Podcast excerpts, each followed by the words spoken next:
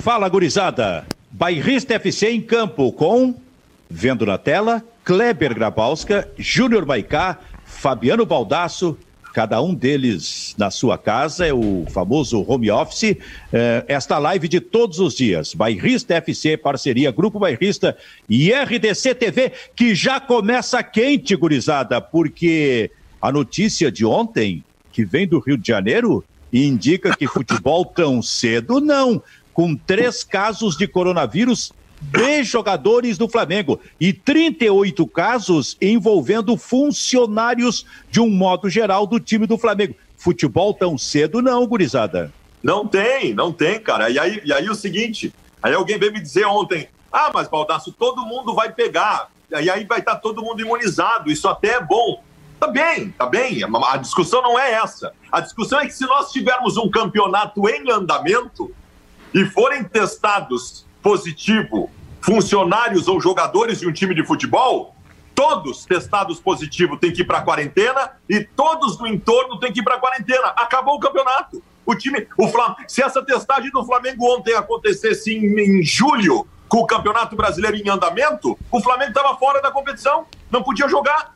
E quem jogou contra o Flamengo também teria que passar por uma quarentena. Isso é orientação do Ministério da Educação, da, da Ministério da Saúde. Quem sai da quarentena na rua sendo o caso suspeito está cometendo um crime. Ele, ele, pode ser preso, isso já aconteceu. Então, assim, não há nenhuma, absolutamente nenhuma perspectiva de retorno do futebol. Isso que aconteceu com o Flamengo ontem sublinha isso. Fala, Kleber. Tem um detalhe também, né? Nesse levantamento de 293 pessoas que foram testadas uh, contra o, o uh, testadas com, com, o novo coronavírus, né? Tem familiares. Então a coisa tá, tá se espalhando, tá, tá, tá está se comunicando entre os familiares, né, são terceirizados, é, todo mundo está envolvido com o departamento de futebol e com os atletas uh, do Flamengo. Jorge Jesus, que também já tinha sido testado né, e aparentava um, um grau fraco em relação à doença, está é, de volta com o grupo português, saiu lá da tranquilidade, num estado muito mais uh, tranquilo do que Portugal, para vir para o Rio de Janeiro, que talvez seja o centro, e eu me preocupo com o negócio. O Renato não veio para Porto Alegre, né? E o Renato é do grupo de risco, mas aí ficou no Rio de Janeiro, que é talvez a pior cidade né, do Sudeste, mais próxima do Rio Grande do Sul, aqui eh, com o coronavírus. Eu não entendi essa lógica do distanciamento do Renato. Não, e, aí, outra coisa, fora, fora, o futebol, né? Fora o futebol, né? É, isso, foi, que, isso eu, foi no começo, né? No, no... Eu acho até que o futebol ele deu uma segurada nesses últimos tempos, já não se viu mais nada, né? Ele realmente está em casa nesse momento, por talvez até não tivesse dado conta disso, que é do grupo de risco, em função das cirurgias que fez recentemente. Agora, estava falando, Maicá? Não, Silvio, é, é, uma notícia ruim, né? Saber de mais gente infectada, mas é uma, entre aspas, quero que o pessoal, né? É, escute com bons ouvidos, é uma boa notícia para o que está se falando hoje em dia, né? É, a gente lamenta muito as pessoas no Flamengo uh, infectadas, mas é um, a, a, é um alerta né, para quem está querendo o futebol de volta. Então, pelo menos isso, assim, já, já, já está muito claro que não é hora ainda de, de se falar de retorno do futebol né? É muito incipiente ainda.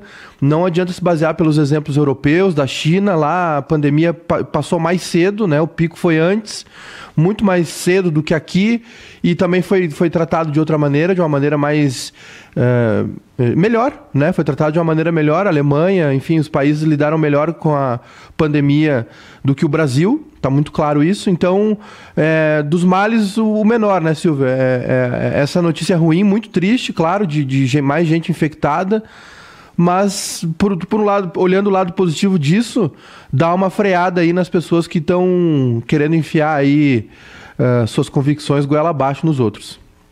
É, qualquer competição, qualquer jogo em determinadas cidades passa pelo crivo de prefeitos, digamos assim, em última análise do governador de um estado, para dizer se o que vai abrir e se o futebol vai abrir com competições. Ele abriu para treinamentos, treinamentos setorizados, com toda a estrutura para time grande. Agora, para efeito de competição dentro de campo, de jogo, ainda que não tenha público, isso passa evidentemente pelo governador do estado, que nesse aspecto Eduardo Leite deu uma guinada, né? Porque antes ele pensava na possibilidade de futebol ainda em maio, mas de dois dias para cá, e ontem ele foi bem enfático, não tem realmente futebol nesse momento.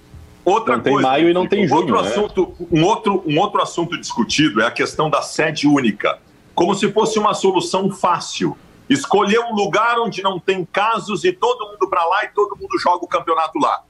Primeiro, as dificuldades logísticas e estruturais para isso. E segundo, tu imagina tu é prefeito de uma cidade que conseguiu controlar o processo, a tua cidade não teve mais casos mais graves, não teve óbitos, não teve muitos casos, tu está comemorando com a tua comunidade e alguém chega para ti dizendo o seguinte: olha, nós queremos levar uma turma aí de 10 times de futebol com mil pessoas para jogar um campeonato na tua região. Aí os caras podem ir levar para lá o vírus.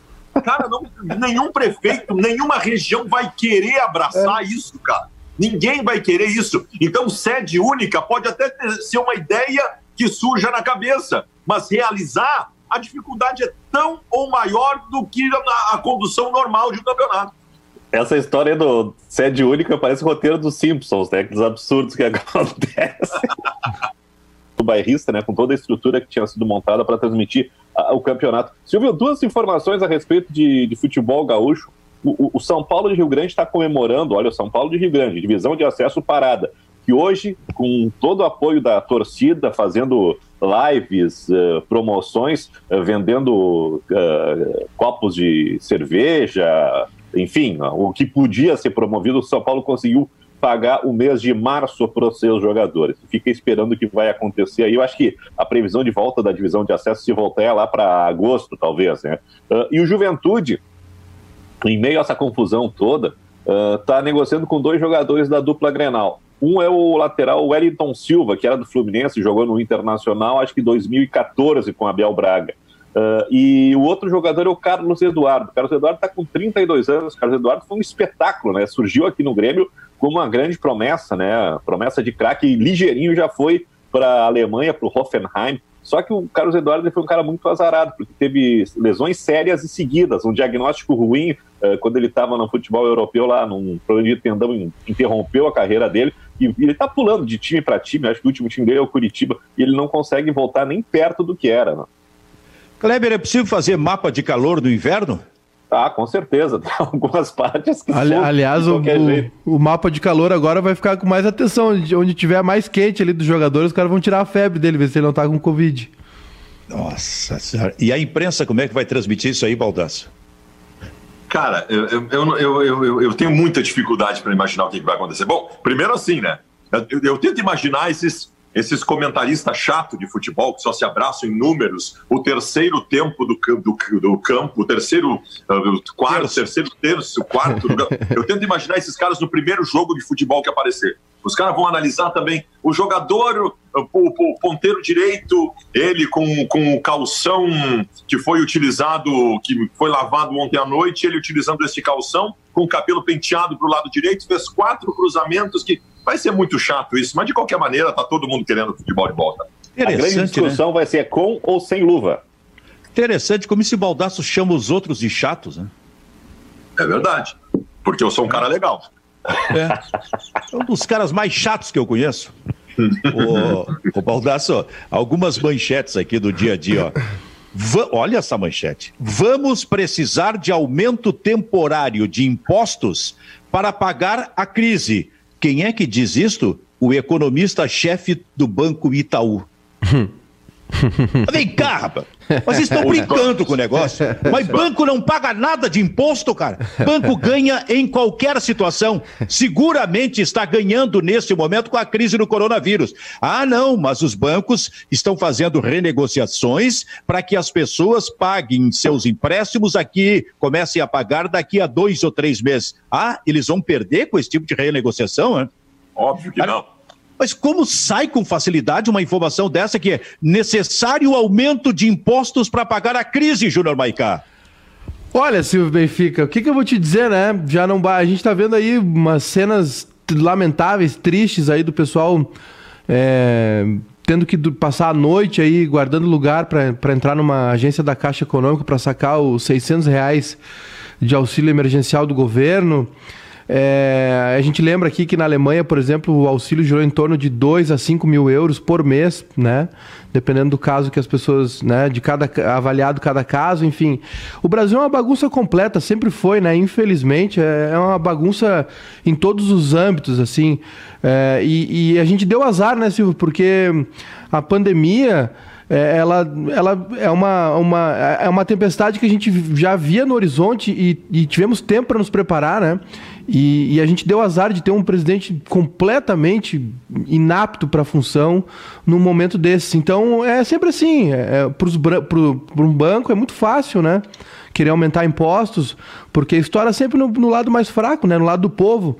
E, e, e a classe política que, que tanto de, de todos os lados, né, que, se, que levanta a voz em época de eleição para dizer que vai defender o povo, ah, que não tem bandido de estimação, que, enfim, é, não faz nada para resolver isso, né? É, até tinha um candidato na eleição que, que tocava muito nessa, nesse assunto, mas ele não tem chance por ser muito turrão. Né? Então, e aí, claro, né, o nosso presidente, sim, esse é, é uma pessoa muito tranquila, né? uma pessoa muito é, serena, digamos assim. Ô, Baldaço, comenta essa aqui, ó. Pastor Valdemiro Santiago vende semente a mil reais prometendo curar a Covid. Tu sabe que eu vi isso aí hoje de manhã. Eu tenho, eu tenho uma, as religiões no país e os movimentos relacionados a elas são muito protegidos. Eu acho que tem que ser respeitados.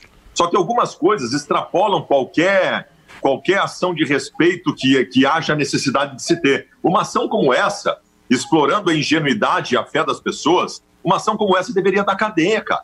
Isso deveria dar cadeia. Uma pessoa dessa tinha que estar presa, com todo o respeito que a religião dele e que ele prega merece. Mas isso não pode acontecer, cara. Mas há uma proteção em torno disso, porque a fé é subjetiva. E como a fé é subjetiva, as pessoas podem fazer, podem usar o nome de Deus para qualquer coisa. E, e, e, isso tem que começar a mudar, cara. Isso é, isso é um absurdo, velho. Isso é um absurdo. Isso é, isso é brincar com a ingenuidade e ignorância das pessoas. E tem pessoas que caem, velho. Pode ter certeza que vai ter gente que vai comprar. Ignorância? Colocasse não. a palavra. Não, não. Não, não. Eu, eu tô só.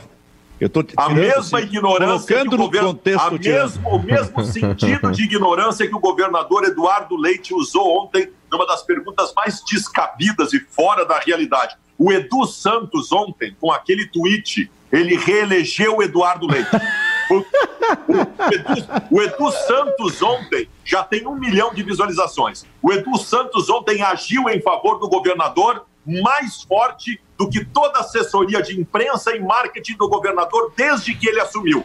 O Edu Santos ontem, e nós não temos reeleição de governador nesse estado nesse estado, o governador não se reelege. O Eduardo Leite vai ser o primeiro governador reeleito por causa do Edu Santos. Mas não, não vai porque Eduardo Leite é contra a reeleição. É, ele, ele lá em Pelotas não, não concorreu à reeleição e muito provavelmente, né, a não ser que, enfim, que mude completamente de opinião, mas o, o Eduardo Leite é contra a reeleição e não disputa a reeleição. Então a não, acho que não, te... acho que não teremos de novo um, um governador reeleito no Rio Grande do Sul. Contextualizar para quem não sabe do que nós estamos falando. Ontem, uma comentarista de um programa na Rede Pampa estavam entrevistando via link o governador Eduardo Leite e a apresentadora fez uma pergunta para ele, claramente uma, uma, uma, uma, pessoa que tinha a opinião de que o governador está fazendo errado, que tem que liberar para o comércio abrir, liberar tudo. E essa pessoa fez uma pergunta chamando o governador de tirano por estar proibindo as pessoas de livremente circular as ruas e abrir o comércio. E o governador abriu a sua resposta dizendo que, que, que, que respeitava o que ela estava dizendo, que não tem que ele, governador, não tem a intenção de ser uma unanimidade, mas que ele lamentava a ignorância da apresentadora. Ignorância no sentido de ignorar o que está acontecendo com a saúde pública mundial. E esse, aí o, o Edu Santos, o nosso Edu do bairrista, recortou esse pedaço e botou no Twitter. Mais de um milhão de pessoas já assistiram e circulou por todos os cantos. E o governador Eduardo Leite, obviamente, está sendo reverenciado por chamar a mulher de ignorante, que ela foi na pergunta dela. Né? Impressionante que isso está repercutindo, Kleber, em todo o país. É, e, é. e é uma. E Silvio, é uma. É lamentável, né? Geralmente é uma postura do, do pessoal mais de elite, né? É, essa moça aí do, do Atualidades Pampa é, é como. É, é aquilo que eu falei ontem dos jogadores aqui, Silvio. Como, como a elite brasileira é, descolado da realidade, né? É, é, muito fácil chegar ali numa, numa, posição, pegar um microfone e exigir que o povo se aglomere dentro de um ônibus, né? Que vá trabalhar atendendo numa loja onde vão, vai circular pessoas de, de, de todos os. Eh, de vários locais da cidade, correndo risco de contaminação, correndo risco de espalhar o vírus por aí, né? Então são duas coisas. Primeiro é, é, é essa ânsia sempre de uma, uma parte da elite brasileira, em, em, em, assim como foi o cara agora do Itaú, né, em descontar no povo, né? E segundo é esse negacionismo, né? Essa hoje viralizou mais um vídeo aí de uma senhora caminhando na orla de Copacabana lá no Rio, dizendo que que quem está em casa com medo do vírus é cagão, porque ela está com o Bolsonaro, enfim. É, a gente está num ponto onde as pessoas estão brigando com a ciência, né? Brigando contra os médicos. Os números. Contra os brigando números, né? Números, então, é, é, é, uma, olha, é uma época muito difícil para estar tá vivo, assim. É uma época, olha, eu não achei, Silvio e, e amigos, que em 2020 com acesso à informação, com o mundo na palma das mãos no telefone, a gente estivesse brigando contra a ciência.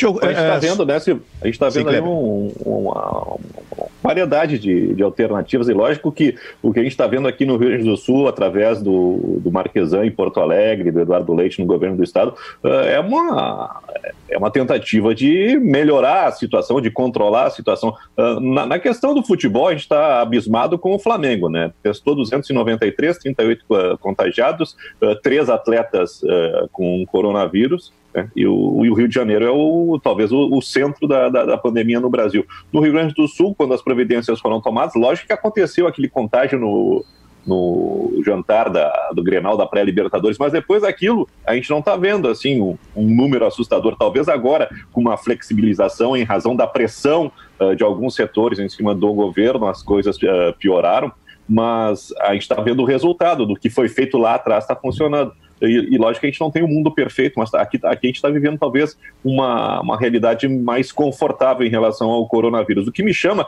a atenção não é o posicionamento dos banqueiros, né, do, dos empresários que estão pressionando, mas como tem arauto das trevas, né, como tem porta-voz aí que compram umas paradas difíceis de, de aturar, né?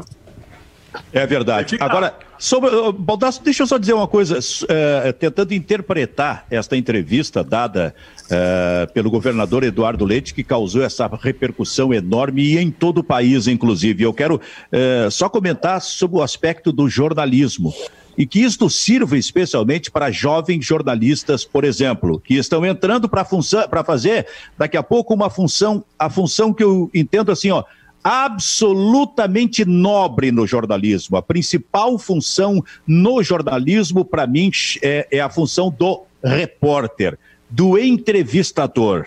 Ainda que se veja hoje em dia muita gente sem condição falando em microfone. Mais do que isso, falando em entrevista.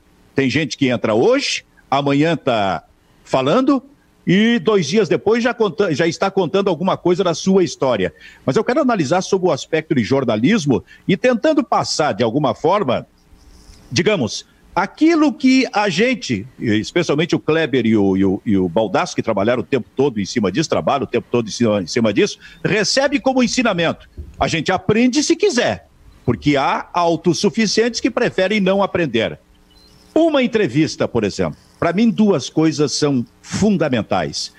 A primeira delas, e eu sempre trabalhei com isso, a primeira delas, é possível fazer uma entrevista dura, uma entrevista forte, sem necessariamente ofender, faltar com o respeito com aquela pessoa que tu estás entrevistando.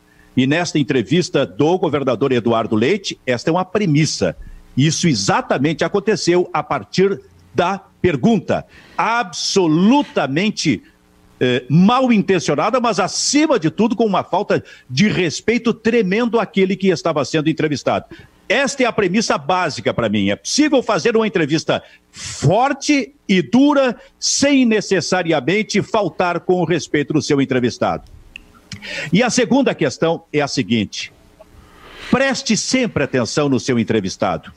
Não subestime a pessoa que tu estás entrevistando. Porque há muita gente que, do alto da sua, da sua autossuficiência, no nosso meio que entende o seguinte: o mais importante é a pergunta que eu vou fazer.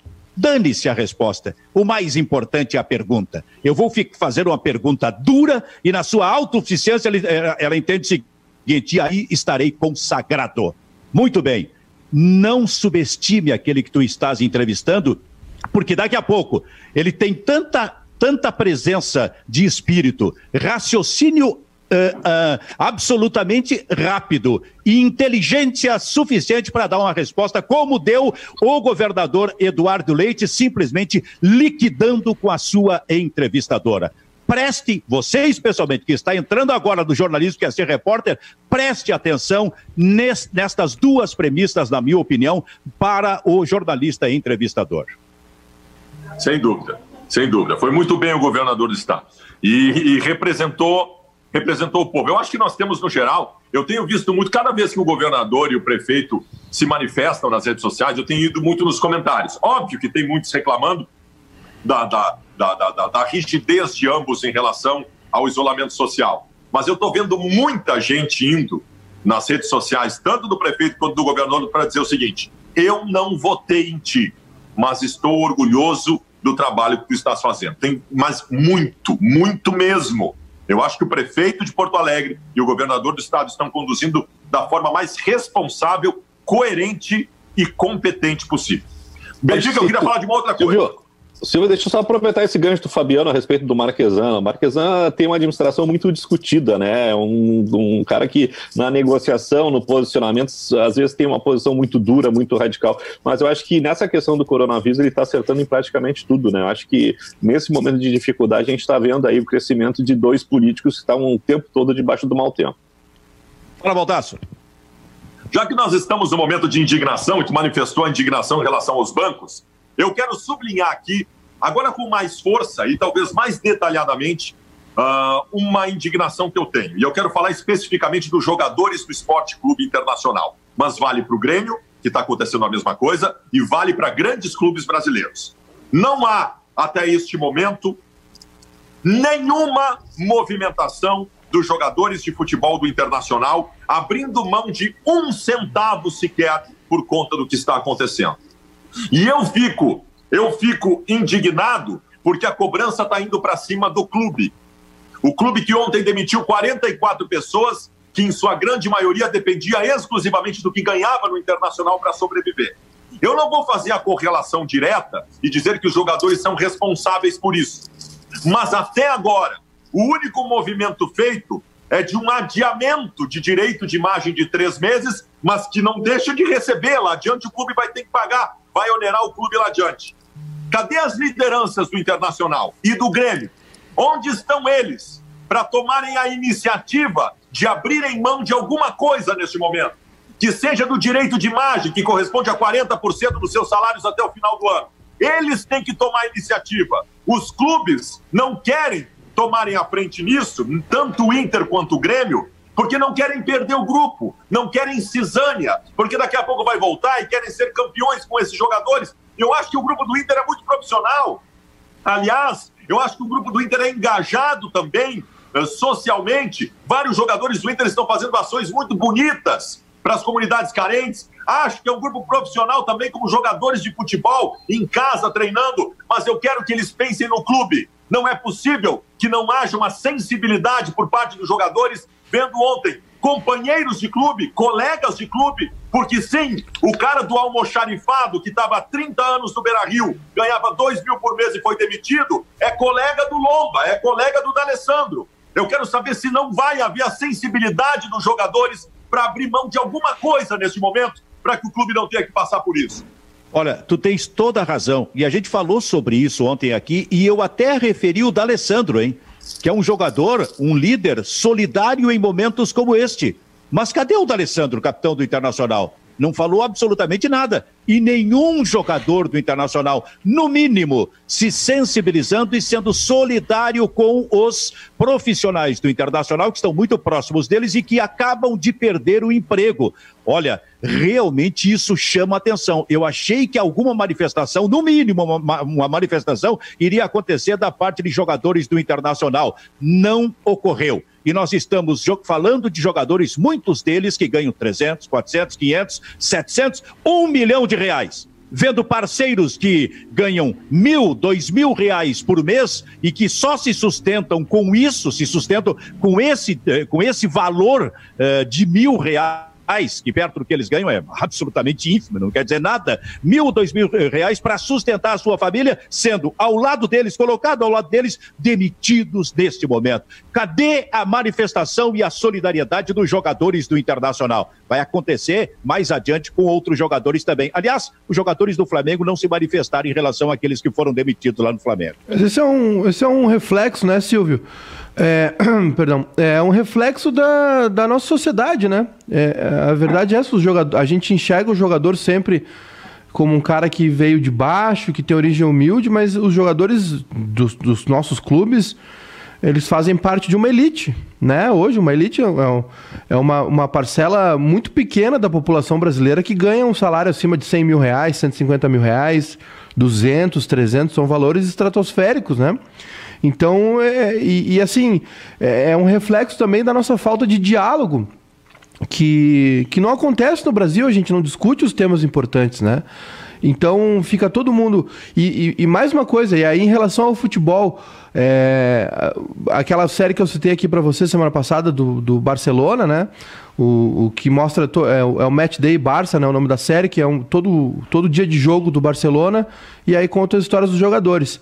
É, mostra o Piquet almoçando com, a, com os pais dele três horas antes de um clássico, dia de, de, um domingo de clássico entre Barcelona e Real Madrid. Aqui o jogador tem que ser trancafiado no hotel, porque senão ele vai pra noite, porque senão ele aparece bêbado, porque senão ele não dorme direito, né?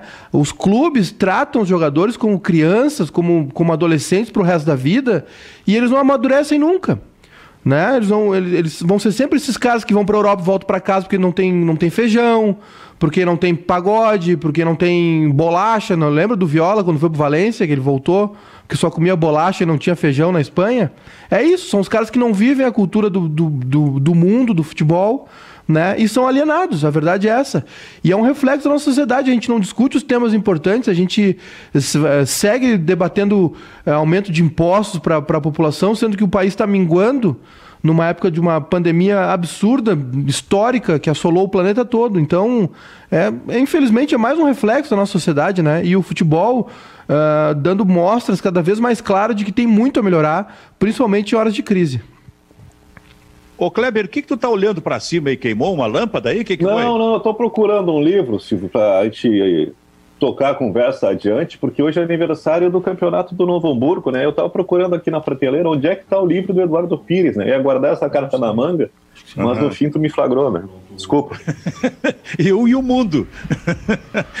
é, é, é, aniversário do Novo Hamburgo hoje, é? Não, do, do aniversário do Novo Hamburgo foi dia 1 de maio. Hoje é o aniversário do título de, de 17, ah, né? Ah, do título, do título. Novo Hamburgo que já foi Floriano. E que tinha um jogador, Fabiano Baldasso, no meio-campo cerebral chamado Chabeguinha. E que tinha um atacante chamado Hélio Pires, centroavante, que veio jogar no Grêmio depois e jogou no Grêmio, como o Grêmio tinha o Alcindo jogando naquela época, ele foi jogar algumas partidas na ponta direita, centroavante forte, e que estava no jogo da briga da inauguração do Beira Rio. Ele era muito brabo, Hélio Pires. Então, esses são alguns dos jogadores históricos do Novo Hamburgo no tempo em que era Floriano. Floriano em função, a troca em função da Segunda Guerra Mundial. Teve que trocar de nome. Até 67, 68, que eu lembro, acho que até o início dos anos 70, era chamava-se de Floriano o time do Novo Hamburgo. Pausa. Ah, ninguém vai falar? Eu não, não eu não achei o livro. eu, eu tinha visto hoje uma é, essa lembrança, né? Do, do Novo Hamburgo campeão gaúcho 2017, né? 2017 nos pênaltis? É. 17. É 17, né? E olha, é, é, é primeiro assim. Uh, saudar o, o, né, o Beto Campos, né, falecido Beto Campos, que era técnico, aquele time que o Mas Juninho. morreu muito cedo, né? É, foi muito cedo o Beto Campos. E, e, como é legal quando um time do interior ganha o Galchão, né? Eu lembro, lembro do Juventude vencendo o Beira Rio, lembro do Caxias, né? Campe... O Caxias do Tite, campeão no Olímpico. E, e, como é legal quando isso acontece, dá. Assim, a, eu, agora. Eu não achei. Eu, Eu não achei nada legal o que É, aconteceu mas- em 2017, porque o Inter estava voltando do, do inferno, se tivesse ganho aquele gauchão, teria tido um ano mais tranquilo. A gente. Fabiano, o que, que faltou ali? Faltou goleiro ou o que mais pro Inter? Tu sabe que eu tenho uma grande bronca. E agora o Benfica vai brigar comigo. Existe uma, uma verdade estabelecida no futebol de que o craque do time tem que ser o primeiro a cobrar um pênalti. Alguém colocou isso como uma regra do futebol, uma regra não escrita. O craque do time numa decisão de pênaltis tem que ser o primeiro a cobrar, porque acham que ele vai ter mais chance de acertar. E, cara, se o craque do time erra, acabou. Foi o que aconteceu em 2017. O D'Alessandro foi o primeiro a bater e o D'Alessandro errou. E aí, cara, tu desestabiliza toda Por que, que tu acha que eu vou brigar contigo? Hã? Por que, que tu acha que eu vou brigar contigo? Ah, Porque tu não deve concordar comigo. Quando tu não concorda comigo, tu briga comigo. Sim, mas tu supôs que eu não concordava contigo, é um negócio interessante. O, a reclusão tá Eu não, fazendo mal. eu não concordo. Eu acho que o craque tem que sair batendo. E se ele, se ele erra, Errar, o cara errou. sai batendo erra, desestrutura Se, todo o psicológico. se o craque errar, os outros têm que acertar. Não pode ter, um, não, não pode ter esse espírito frágil no time de futebol. Que isso? Eu- Aliás, a briga, aliás, a briga contigo, a briga contigo não foi minha, Baldaço. Até porque tem um detalhe, um, um, um- um diferencial aí. Nem sempre o craque do time é o que melhor sabe bater pênalti. Verdade. O que, os tec- o que os técnicos fazem é colocar como o primeiro cobrador aquele que é o oficial, que é o melhor cobrador e que não é necessariamente o craque do time. Ontem eu tava vendo aquele, a reprise de Argentina e Brasil, aquele jogo que o Adriano faz um golaço e empata, é Copa América de 2004, né? Adriano empata já nos acréscimos, né? O D'Alessandro dá lá boba, né? Tentando ah, gastar tempo e no fim o Brasil empata. Quem bate o primeiro pênalti erra para a Argentina, se eu não estou enganado, é o D'Alessandro, que o César faz a defesa. O Bebeto esses dias estava falando sobre a cobrança de pênalti na final contra a Itália em 94. O Bebeto foi o escalado que não bateu, porque não precisou bater, né? A Itália ah, desperdiçou três pênaltis e aí o Bebeto não bateu. O Bebeto queria bater por primeiro, né? Porque ele dizia o seguinte: tu bate, se tu errar, né, tem a chance de dos outros recuperar, consertar o teu erro, né? Tira o peso. Agora, a dificuldade é tu ir para a última penalidade numa Copa do Mundo tendo que fazer, né? Aí o peso é enorme, né? Essa é outra questão também que tem que ser analisada. Tu sabe que quando eu joguei nos mirins da Industrial, eu era o craque do time. Ah, para, Aí Silvio. Não estávamos- vem, não vem, de- não nós vem mentir, estávamos- Silvio. Nos Mirim, no Ah, Mirim, para, no para. Mirim ele ainda era. O- Ah, o, o Silvio para. tem aquela linha de Conversa. corte dos, dos grandes talentos. O Andrigo, tem o, né, os mais antigos vão se lembrar do, do Tia Joana. Os caras que quando estão na base, isso, né, estão estourando. Ah, esse vai ser craque, esse vai ser craque. Ah, mas aí tem uma, né, um monte de coisa que interfere na carreira do jogador, Não né? Não, Não tem a cabeça pronta, não tem aquela a perseverança que faz muitas vezes o cara vingar como jogador. O Silvio era um playboy, vocês viram as fotos O- o- dele de, de. DJ lá em Osório? O Silvio era o Bruno, o Silvio era o Bruno, o Bruno Soneca do Grêmio. Ele foi do, do juvenil direto para os veteranos. Subiu a cabeça. Vem cá, cara, me liquidaram e não deixaram eu contar a história. Isso é pra matar. Eu, eu queria dizer, antes, antes de Eu tu... era o craque do time e eu estava numa decisão que nós fomos para as cobranças, decidir nas cobranças de pênaltis, o título. E eu era o craque do time, não fui o primeiro a cobrar. Eu fui o último a cobrar. E da minha cobrança dependia o empate para continuar seguindo decidindo nos pênaltis. Errou. Isolei, isolei a cobrança. Mas eu, eu, coloquei uns 20 metros acima da, da trave. Field goal. O negócio, naquele dia, o craque do time falhou. Eu, eu, eu ia me papagaiar aqui, mas é, eu sou o único. Eu ia dizer que eu era o único que bateu o pênalti em decisão aqui, né? Mas aí o Silvio agora já, já trouxe a história dele. E- Mas eu fiz. Eu fiz. Interséries 97, o time campeão, 2 a 0 o segundo gol foi de pênalti. Mas não foi decisão. Mas tu não cobrou o primeiro pênalti. Não, não, foi, foi com a bola rolando. Foi um pênalti que eu sofri e Ah, eu bati. perfeito. É.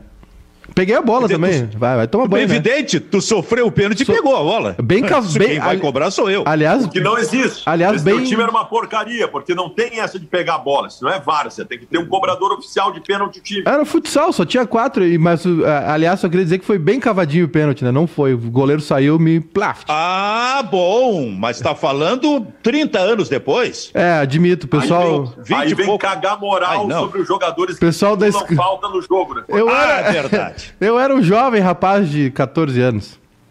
É, é verdade. Sabe o que eu tô vendo, Kleber? Eu tô dando uma, uma lida, vamos ver se aparece esse para vocês aí. Parece. esse livro aí, cuja capa é o Quem Pelé. é esse, Silvio? Craques do Futebol é o nome desse livro, daqueles eh, livros imensos, é uma enciclopédia. E aí eu abri numa página aqui, um deles chama-se Alfredo de Stefano. Título, porque cada eh, sai a história de cada um e um subtítulo e um título abaixo. Alfredo de Stefano, o homem certo no lugar certo. O Di Stefano fez mais de 800 gols na carreira. Se notabilizou jogando no Real Madrid. Real Madrid não ganhava nada de campeonato espanhol há, desde os anos 20. E ele chegou lá em 54, 1954, já ganhou um título jogando pelo, pelo time do Real Madrid. Houve um momento em que o Pelé tinha no Dia Stefano no mundo o seu principal concorrente, o principal adversário como maior jogador do mundo. Só que há um detalhe: o Pelé tinha recém 20, 22 anos, início dos anos 60, e o Di Stefano já tinha 32 e 33, mais ou menos. Ele estava indo para o final da carreira, mas ainda se estabelecia essa comparação. Jogaram contra uma vez apenas, foi um amistoso vencido pelo Santos, mas já estava velho realmente o Di Stefano. Agora, o que me chama a atenção é isto aqui, ó. Porque isto era Kleber, Maicá e Baldasso possível naquela época. O Di Stefano, primeiro, não conseguiu jogar Copa do Mundo. Em 62 ele estava machucado. Possivelmente iria enfrentar o Brasil com a seleção espanhola. Ele jogou em três seleções, vocês sabiam disso? Não. Ele jogou, não. ele jogou na seleção argentina, na seleção colombiana, porque quando ele saiu da Argentina, ele foi jogar na Colômbia, se não me engano, no Milionários, e do Milionários é que ele foi para a Espanha. Então, ele jogou na seleção argentina, na seleção colombiana e na seleção espanhola. Cara, coisa que não é possível mais hoje. Tu sabe que se tu fizer uma pesquisa na Argentina hoje, se tu conversar com os argentinos amantes de futebol e perguntar quais são os três maiores jogadores de futebol da história da Argentina, vai dar o Maradona em primeiro, disparado, vai dar o Di Stefano em segundo e vai dar o Messi em terceiro. Pode ter certeza disso. Kleber Grabowska, tu que és um estudioso sobre isso. Essa, essa pirataria, né, Silvio, ela existia, e a proibição também, né, de jogar por mais de uma Uh, jogar uma competição oficial por mais de uma seleção, ela foi determinada pela FIFA porque no, no, no início dos mundiais aí a, a, pirataria era muito grande, né? A Itália do a Itália campeã do mundo, acho lá 34, 38, tinha brasileiros, né? Isso isso uh, reapareceu agora no futsal, né? O Brasil durante muito tempo foi imbatível, né? Com, com aquele time que tinha Manuel Tobias, Choco, Vander, uh, mais recentemente com o Falcão. Só que aí as outras seleções, para se equiparar, começaram a pegar os jogadores brasileiros que não eram chamados para a seleção, mas que tinham potencial. Aí a Rússia teve um monte de brasileiro, a Itália teve um monte de brasileiro, a Espanha teve um monte de brasileiros, e aí o Brasil perdeu aquela hegemonia mundial que tinha no futsal. O que aconteceu no futebol de campo, uh, muitos anos depois, passou para o futsal também. Bairrista FC, parceria Grupo Bairrista e RDC TV. Na RDC TV, nos canais 24, 524 da NET, claro. E aí em todas as plataformas digitais da RDC e do Grupo Bairrista, que lançou ontem à noite, Fabiano Baldasso, o Jornal do Bairrista. Como é que era isso, Baldasso? Uma das coisas mais horrorosas que eu vi em toda a minha vida, mas justamente por ser uma merda, eu achei muito legal. Um dos, protagonistas tá, um dos protagonistas está rindo aí, Júnior Baicá. É. Isso aí é muito erva mate durante o dia, né, Silvio? Aí o cara vai tendo ideia, vai, vai, vai bolando coisas, escrevendo piada. É, para quem quiser assistir, tá no nosso canal no YouTube lá, o Jornal do Bairrista, todo dia às 10 da noite. O Edu, o Edu ontem ele, ele conseguiu reeleger o Eduardo Leite e lançar um novo jornal nacional no mesmo dia. Isso é um fenômeno.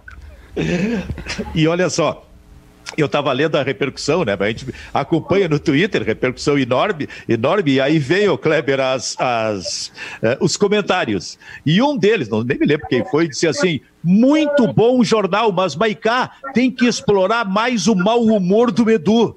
Esse mau humor precisa ser explorado. Mais ainda?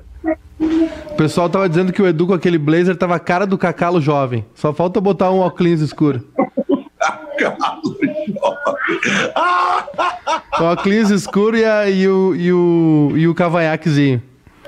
Gurizada. O que, que o Cacalo estaria fazendo neste momento? O Cacalo deve estar assistindo o tape da Batalha dos Aflitos, deve estar tá, tá vendo coisa desse tipo em casa. Não, não, o Cacalo tá ligando pro Zelinho para comentar o novo modelo que o Grêmio vai lançar de camiseta daqui a 15 dias. Eu não sei para que lançar daqui a 15 dias. É, é, é, é, Aliás, a propósito, a dupla Grenal vai passar é, o mês de maio todo e talvez boa parte de junho só treinando, né?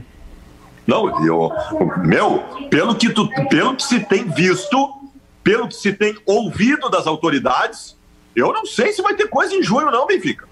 Não, não, não tem, Baldasso. Vai... Ontem, ontem o Eduardo Leite, numa entrevista, disse que junho vai ser o pior mês do coronavírus no Rio Grande do Sul. Se maio já não tem condições, a situação vai piorar em, em junho. Então, vamos esperar o gauchão lá para julho. Olha, o Grêmio Internacional, possivelmente, conforme eu tinha falado, vão se transformar numa ilha. Eles vão ficar, o quê? Vão ficar três meses Uh, treinando para voltar a jogar, a competir lá em agosto, sem previsão de aproximação, de contato físico, né? Coitado do cara que tem que treinar barreira, treinar a cobrança de falta, não vai ter barreira nunca, é tudo tiro livre, né? E ontem, ontem começou uh, treino de, de pontaria nos jogadores do Internacional, né? Tempo de bola, já estão trabalhando com bola, né? Uh, ah, para ter tempo de bola, qualidade de chute, pontaria. Pô, quando voltar o campeonato internacional vai estar uma precisão lá em cima, né? Como é que é? Benfica. Conforme eu adiantei, Sim, né? Eu falei, eu falei isso, porque o internacional tá voltando, não tem, não tem competição, ficar é três é meses aí treinando. Mas sabe o que eu lembrei agora, ô Baldaço? Uma história caseira, uma história de rádio, né? Lembrem, lembram daquela, daquela época em que o Macedo, Antônio Carlos, que já está de aniversário hoje, hein? Macedo ah, e é? Sérgio Boas, os dois de aniversário hoje. O Sérgio está fazendo 59 e o Macedo 65, quer dizer, tá velho o homem, tá velho. Mas olha só, o Macedo apresentava o plantão gaúcha e o Luiz Carlos Reck na Guaíba, acho que o Kleber já, já tinha saído da Guaíba para vir para Gaúcha, apresentava o plantão eu era, também. Eu, eu era produtor do Reck. Tu era produtor, tu era dessa época. Os ah, dois. Aí, olha, Silvio, o que eu ia sofrer na vida porque eu estava produzindo o REC na Guaíba e a é. gaúcha me chamando para produzir o Macedo, tava? e os dois, o Maicá, os dois brigavam. Os programas eram do mesmo horário. E os dois brigavam mandando recado um para o outro. É. Um pro outro. Lembra, né, Baldaço? Recado cifra... Era... Recado cifrados, recados cifrados ao... durante o programa, né? Era o tempo todo, era um negócio assim que eu, eu vou te dizer. e aí, o Macedo veio para o dia para fazer apresentar o chamada geral e eu passei a apresentar o plantão gaúcha. Eu apresentava o Plantão Gaúcho e o REC seguiu na Guaíba apresentando o plantão lá do, do programa. Aí, mas acho que aí o, o Kleber já estava na rádio, na Gaúcha.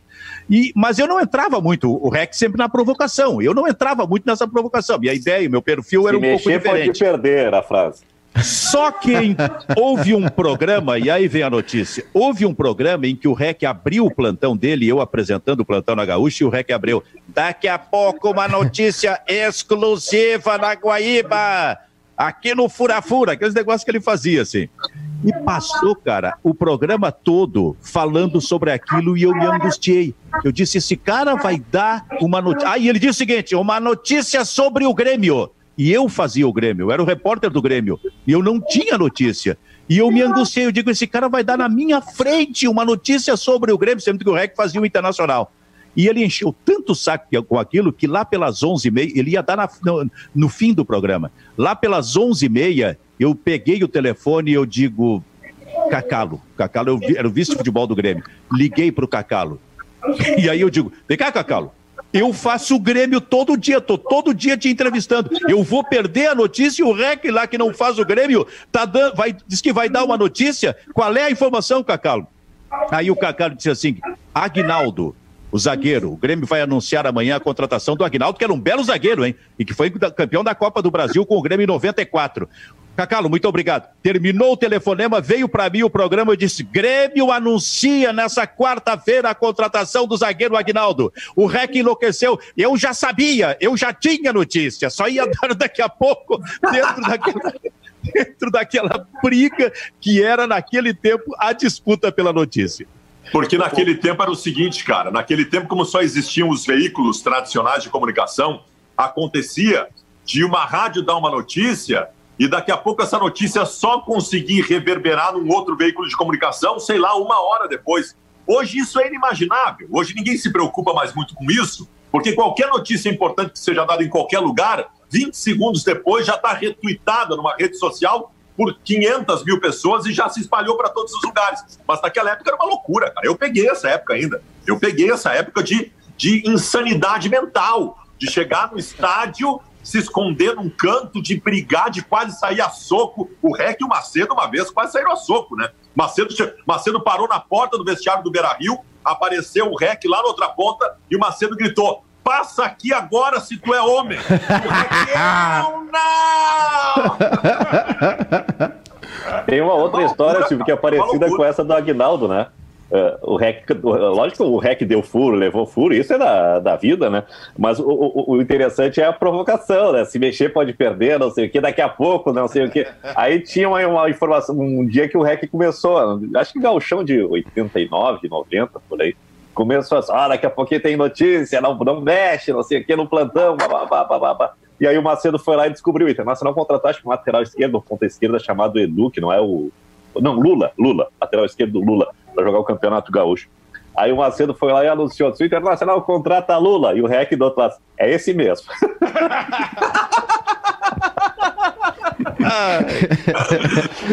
o rádio, hein, ô Maiká, é ah, espetacular. É, eu, eu já falei pro Kleber, a gente tem, tem mais livro para ser feito aí. Aquele que fizemos junto do, do Sala, claro, né, para contar a história do Sala, tinha que contextualizar tudo que acontecia uh, no cenário do rádio esportivo gaúcho, entre né, Guaíba e, e Gaúcha, que o Clebinho contou tão bem, né? Na, na, no livro e, e eu acho que tem mais história, mais coisa para ser contada ainda. Eu, eu, eu tenho uma opinião, Silvio, que é tanto em livro quanto em vídeo, enfim, em áudio. É, eu acho que a gente cuida muito mal das nossas histórias, assim. Uh, boa parte daquela turma ali, por exemplo, do, do Sala, né? A gente.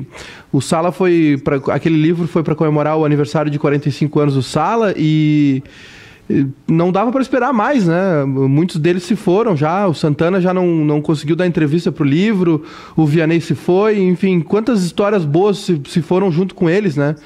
Então eu sou, eu acho que a gente tem um problema muito sério de memória aqui no Rio Grande do Sul, mais no, no Brasil e mais no Rio Grande do Sul, e que a gente tem que documentar isso de algum jeito. E o Santo Sudário, Baldaço? eu, tu, tu, já contou essa história ou não? Tu prometeu não. uma vez que tu ia contar. Não aqui. pode, não, não pode. Essa não. Não, mas, mas, mas uh, bem ajeitadinho dá para contar. Então é hoje, então é agora. Então é agora. É o Baldaço. Vamos fazer o seguinte. Vamos fazer é. o seguinte, tá? O Santos Sudário é só depois do que o Júnior trazer o cavaquinho. então, ah, é? ah, bom, então é amanhã mesmo já. Paulo, e o pior é como é que fica a audiência, Kleber? Ah, não sei, vamos correr esse risco. Que vai enlouquecer. O Baldasso, conta a história do Santos. Vamos fazer que nem o REC, né? Não, não, não, não, não, mude, daqui a pouquinho tem o Santos Sudário. Mas eu não, tenho, eu não tenho noção total dos personagens, Benfica. Quem era? Personagens são Vianney Carlé, Paulo Sérgio Pinto e Luiz Henrique Benfica. Que Copa foi isso? Cara, não, eu, acho não... Que é Rio de... eu acho que é Rio de Janeiro isso aí. É, é uma coisa assim. Olimpíada? É, eu acho que é, por aí. Hã? Olimpíada? Não, não, é, é, é viagem da equipe. Ah, ok. Pois é. É uma cobertura não... de um jogo de dupla Grenal, alguma eu coisa só... no Rio de Janeiro. Eu só não entendi por que, que o Vianney, que no tempo eu estava na Guaíba, com ele estava o Paulo Sérgio Pinto, que também era comentarista. Mas o Paulo Sérgio estava lá, o Paulo Sérgio Pinto estava lá, por isso é que eu acho que era alguma competição, alguma coisa assim. Eu vou procurar, vou pesquisar com uma fonte aqui, vou trazer essa informação aqui mais detalhada. Muito bem, então eles estavam no Rio de Janeiro, Fabiano Baldasso, e o, eu acho que os três estavam no mesmo quarto, porque volta e meia a gente, é, é, até para a economia da, da, das empresas, se, é, se economizava colocando num quarto grande de hotel os três profissionais acho, que iam. Acho que eu, Silvio, eu acho que eu me lembro aí de um detalhe aqui. Tinha uma época que a equipe da Guaíba ai, viajava ai, ai. com táxi aéreo, né? E aí é, devia ser um dos primeiros voos, então era um táxi que estava à disposição da equipe, né? Viajava, tinha, sei lá, 10 lugares, tu mandou operador, narrador, repórter, não sei o quê. E, o, e, e, a contratação desse patrocínio foi feita pelo Paulo Sérgio, que além de comentarista, era diretor comercial da Cadal Júnior. Ah. Então talvez ele tenha aproveitado isso para alguma reunião no Rio de Janeiro e acompanhou a equipe de esportes, onde o Vianney eh, trabalhava de comentarista e o Luiz Henrique de repórter. Acho que é isso. Bom, a verdade é que os três estavam ali no quarto. E aí o Vianney foi tomar o seu banho se banhou, banho de imersão, sais, um banho estilo Vianney Carlé, né? E aí o Vianney, quando terminou o banho, evidentemente que pegou a sua toalha, toalha branca, e se secou e cantando o tempo todo. E secou as partes, o Vianney. Foi, as, foi, foi secar as partes tanto na frente como atrás. Depois que ele se secou, ele pendurou a toalha no banheiro, no box do banheiro. E de alguma forma as partes traseiras estavam ali retratadas. Daqui a pouco entra o, o, Paulo Sérgio Pinto no mesmo banheiro, depois que o Vianney saiu, bonito, já estava de cueca, de calça, coisa e tal. O Paulo Sérgio entra no banheiro e olha, o que é isso, meu Deus do céu? É o Santo Sudário?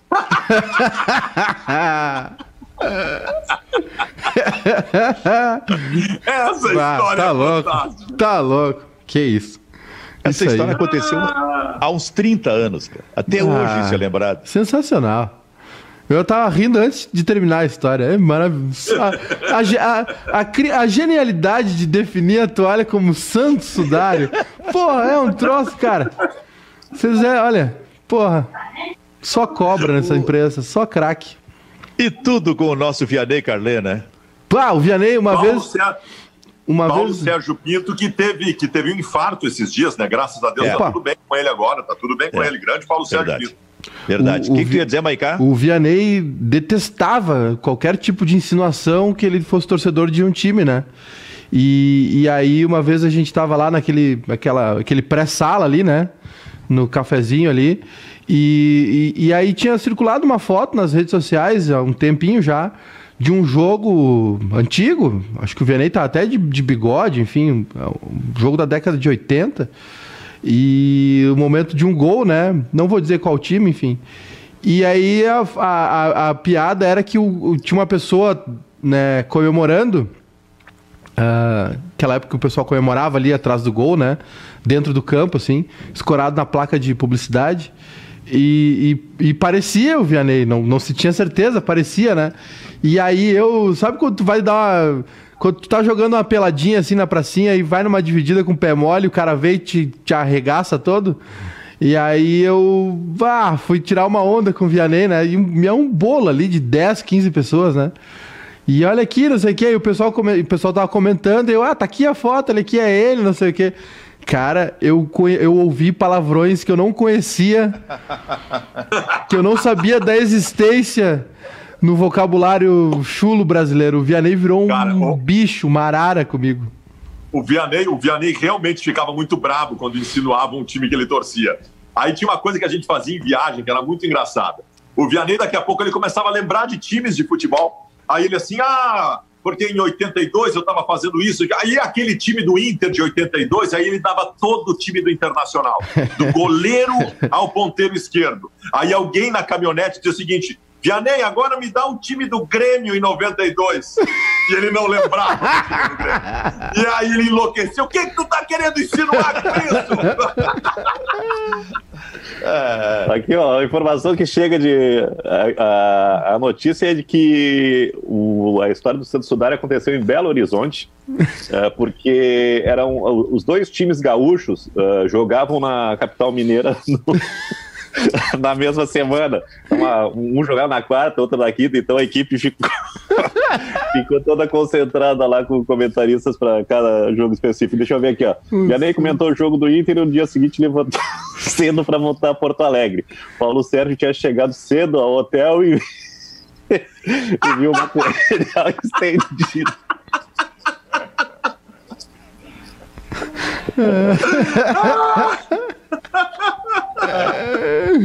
Com esta história magnífica, nós estamos. Mais alguma coisa, Baldasso? Vamos embora? Não, não, não. Não, é. não tem mais nada. Não fica mais nada nesse programa. Ei, Maiká. Ah, foi demais. Que coisa bem boa. Kleber, tá tudo bem contigo? Tá, tá tudo bem. Tu era o coordenador de esportes nessa época, não? Não, eu, não o Vianney era o coordenador. Ah, o Vianney, é, tu já estava na gaúcha. Eu, eu, eu, era o auxiliar do Vianney. Ah, tu era o auxiliar. Então tu tem muito mais coisa para contar. Quem sabe nos próximos programas. Depois, depois a gente pode, pode contar como é que é que, que o Vianney escrevia a coluna, cada parágrafo com uma letra destacada. Acróstico, acróstico. É o acróstico do Vianney. Isso. Tem uma viagem também famosa que eu fiz com ele, com o Pedro Ernesto, um dia eu vou contar. E Muito bem. É, é, Não, é um. o Fuca. O Fuca da Vera Fischer. É, o Fuca da da Vera. O Vera Fischer. O Fuca Não, da Vera Fischer. Não, da cueca, da cueca. Mas eu conto outro dia. Muito bem, Bairrista FC, Baldaço, Maicá, Kleber Grabowski, Bairrista FC. Fica por aqui, a gente volta amanhã. Tchau, tchau.